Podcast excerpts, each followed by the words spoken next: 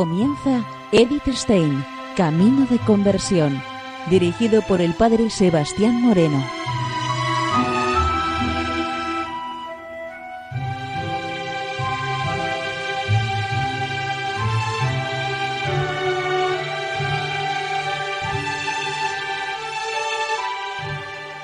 Muy buenos días, nos de Dios. Seguimos conociendo a Edith Stein, Camino de Conversión. En esta emisión de hoy y durante también algunos programas vamos a comenzar otro apartado importante, muy importante dentro de la vida de Edith Stein. Vamos a comenzar con un extracto de sus cartas. Son cartas personales dentro de la variedad de cartas que nos han ido llegando a nosotros y cartas en donde se van a tratar muchos temas, eh, independientemente de los momentos, de las personas, de las circunstancias que ellas van viviendo.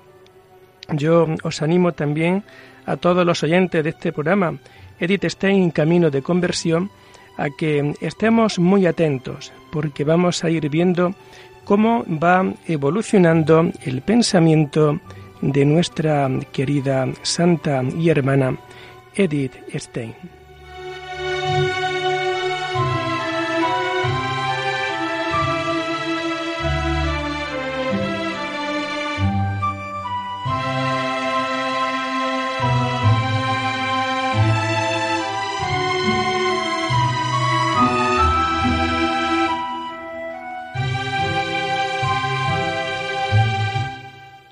Comenzamos dentro de las cartas del año 1916. Hay una carta con fecha del 16 de agosto del año 1916 en donde podemos seleccionar lo siguiente. Una tarde oí que decía a otra señora que al igual que Gilbert, él necesitaba un asistente Tímidamente comencé a considerar la posibilidad de ofrecerle mi ayuda, a lo que me decidí el día siguiente, cuando me comunicó que estaba muy satisfecho en mi trabajo y que una buena parte del mismo coincide con puntos esenciales de la segunda parte de las ideas. Estaba claro que se sentía muy feliz con la idea de disponer de una persona totalmente para sí, a pesar de no tener una noción precisa de cómo debía desarrollarse nuestro trabajo en común. En todo caso, estamos de acuerdo en que, lo primero de todo, nos ocuparemos de los manuscritos de las ideas.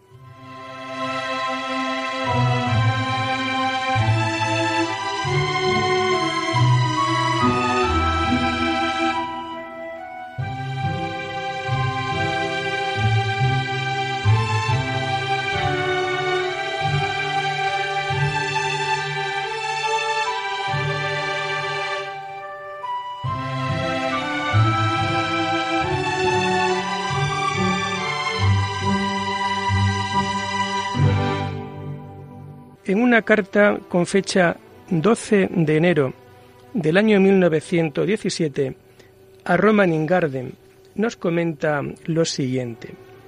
He comunicado a mi madre que tendría trabajo para siempre y que para ello solo me faltaría una renta vitalicia. La respuesta que obtuve de inmediato dice que no debo de preocuparme sobre este punto. Así pues, el horroroso fantasma de la vuelta a la escuela ha desaparecido y esto significa un gran alivio.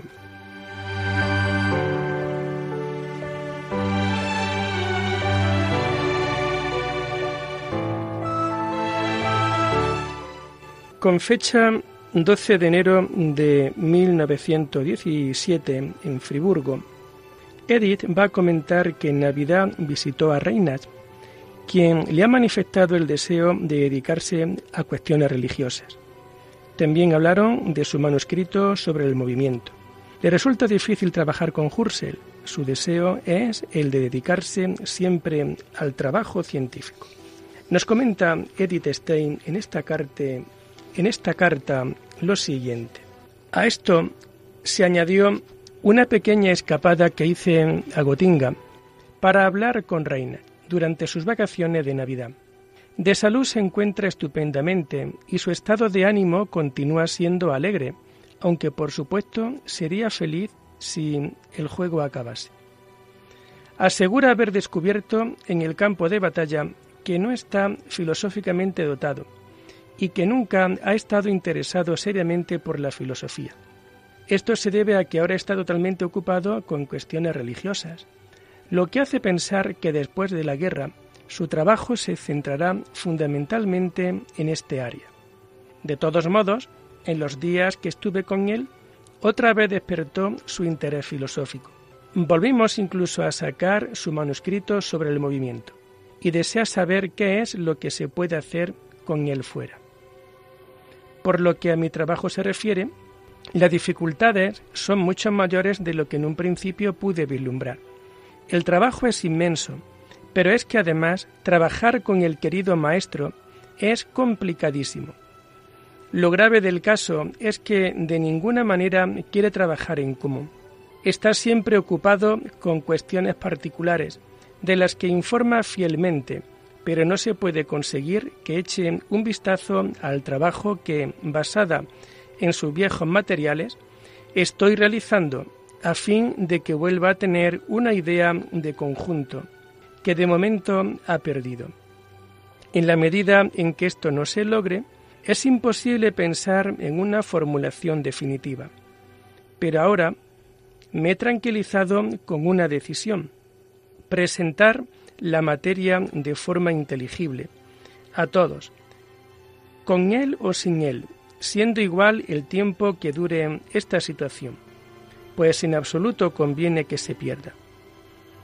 Como puede comprender, definitivamente he desechado la idea de volver a la escuela, a no ser que circunstancias imprevistas me obligaran otra vez a ello. Y espero poder dedicarme enteramente para siempre al trabajo científico. En los próximos días, Lips tiene otra vez vacaciones. Espero vivamente verlo aquí.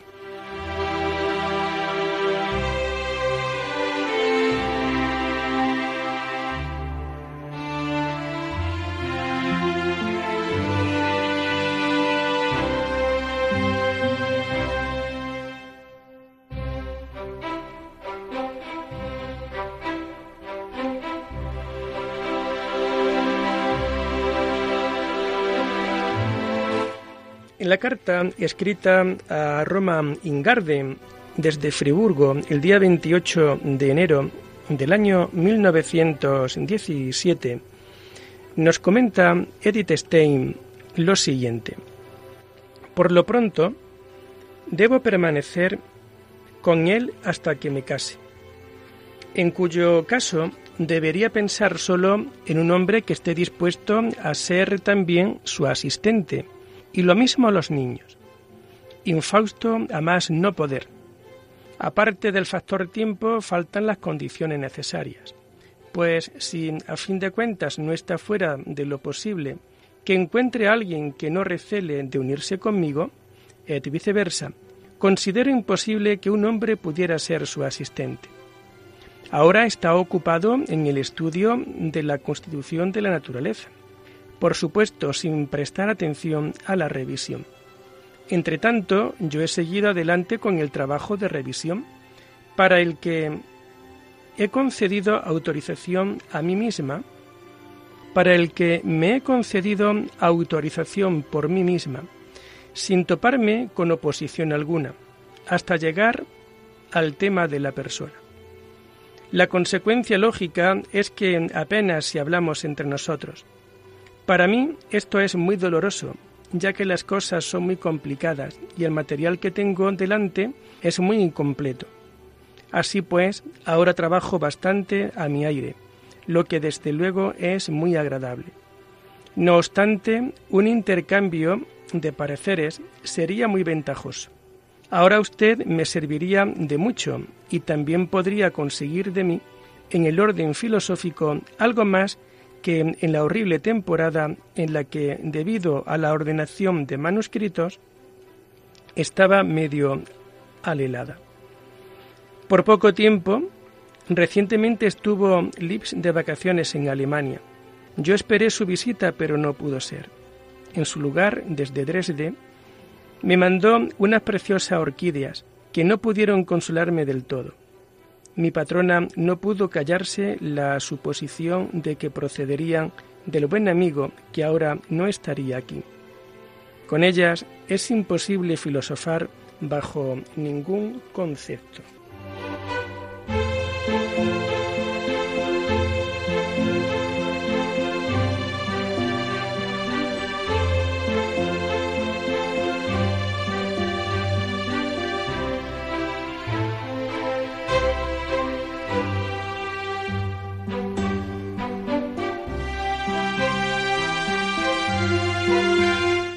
Con fecha de Friburgo 1 de febrero de 1917, escribe a Roman Ingarden lo siguiente. Tengo la firme confianza de que en verano esto habrá terminado. No es una esperanza motivada únicamente por la manera de hablar de nuestro gobierno, sino que tiene el carácter de una conciencia que se funda en la experiencia. Y yo lo incluyo en la categoría de principio de todos los principios.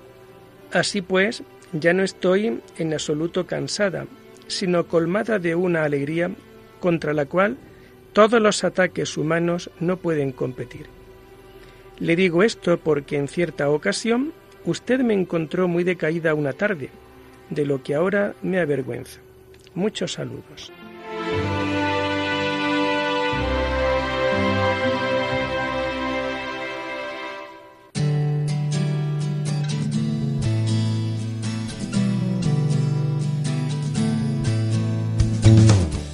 Con fecha 3 de febrero de 1917, desde Friburgo, Edith escribe también a Roman Ingarden y dentro de la carta nos comenta lo siguiente. Una y otra vez me planteo la cuestión de si tengo el derecho de rehuir otra profesión en el que podría hacer algo, caso de que fuera incapaz de un trabajo científico productivo. Y como tengo la mala costumbre de ver en todo conflictos éticos, sabe usted muy bien que durante mucho tiempo me ha atormentado el hecho de que actualmente no hago nada por la patria. A tenor de mi última tarjeta postal, puede suponer que este sentimiento se ha intensificado más en los últimos días. De momento, las cuestiones se han organizado aquí para inscribirse por facultades en un puesto de servicio compatible en lo posible con una tarea adecuada. Y yo he decidido hacer también algo si es que encuentro trabajo en Friburgo, ya que no quisiera desentenderme de las ideas. Después de la inicial perplejidad, el maestro opinó que podía haberme terminado el trabajo hace tiempo y que en ese caso también yo podría ir a otro lugar. El hecho de que me quede aquí lo considera como una suerte especial, pero yo temo que la cosa quede paralizada si él se confía a sí mismo. Por ello, aunque parezca extraño, me siento enteramente corresponsable.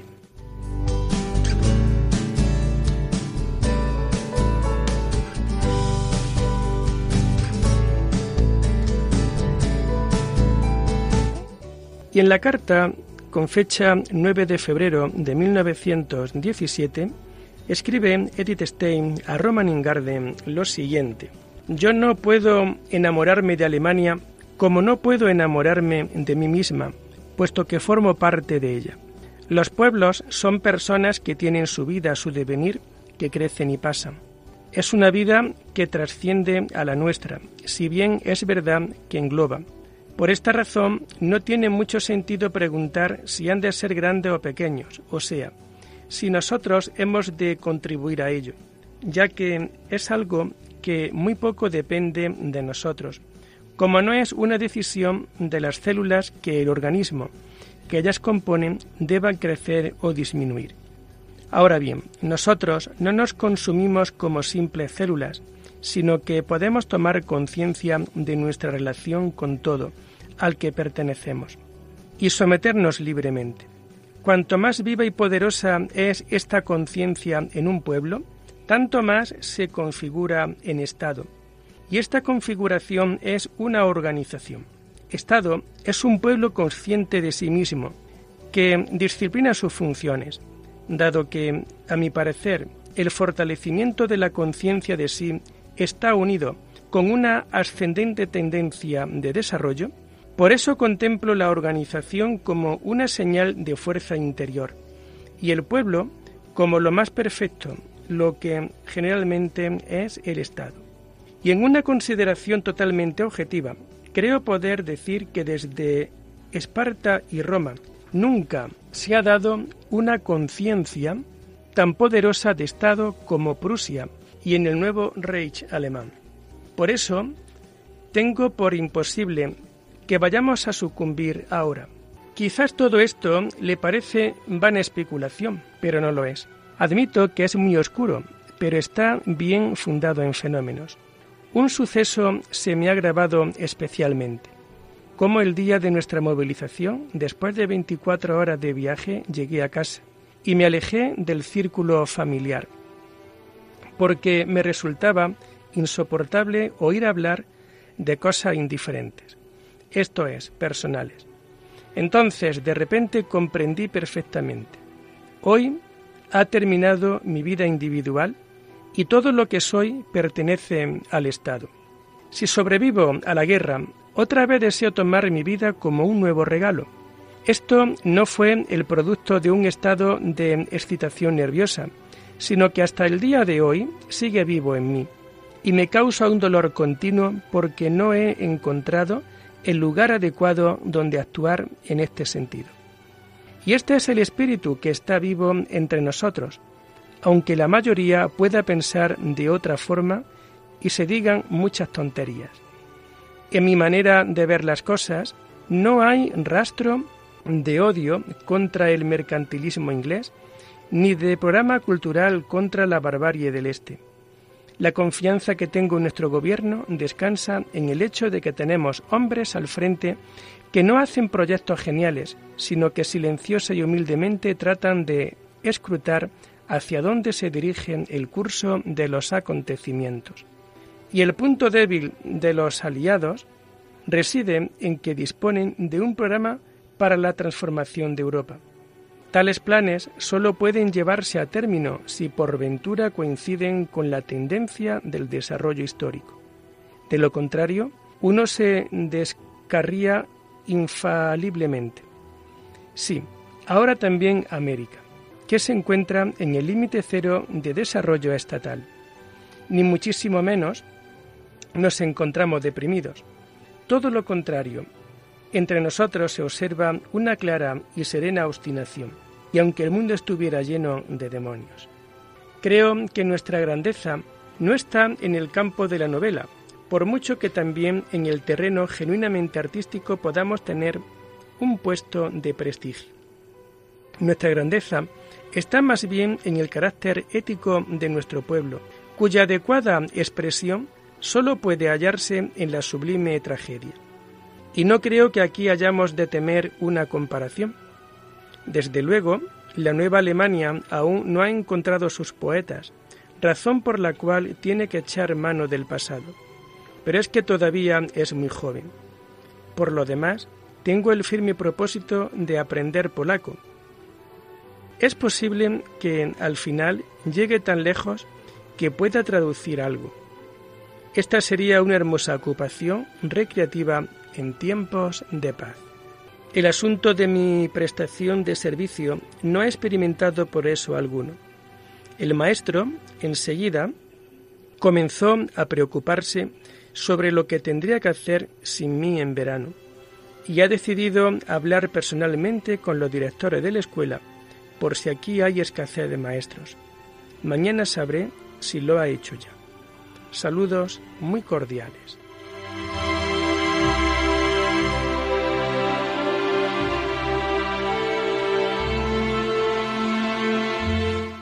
Y en carta a Roman Garden con fecha 19 de febrero del año 1917, escribe Edith lo siguiente.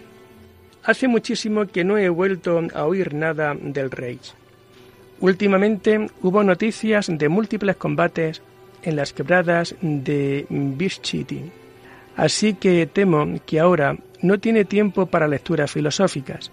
Tan pronto como estuviera un puesto tranquilo, seguramente que emprendería dicha lectura.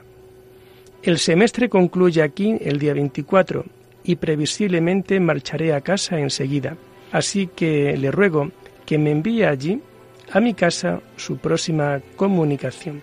El Ciura de Friburgo se siente muy halagado de que usted siga suspirando por él y le hace saber que desea tomarse grandes molestias con tal de hacerle la vida agradable aquí, mas tampoco ahora debe usted estar triste, sino alegre de estar en su patria.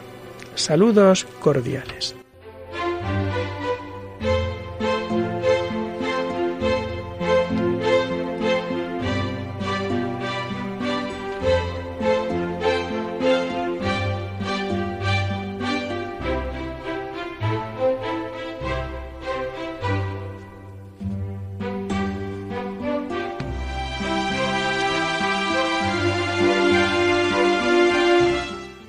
Lo dejamos aquí por hoy, invitándoles a seguir profundizando en la vida y en el mensaje de Edith Stein. Hasta la próxima semana. Muy buenos días en el Señor.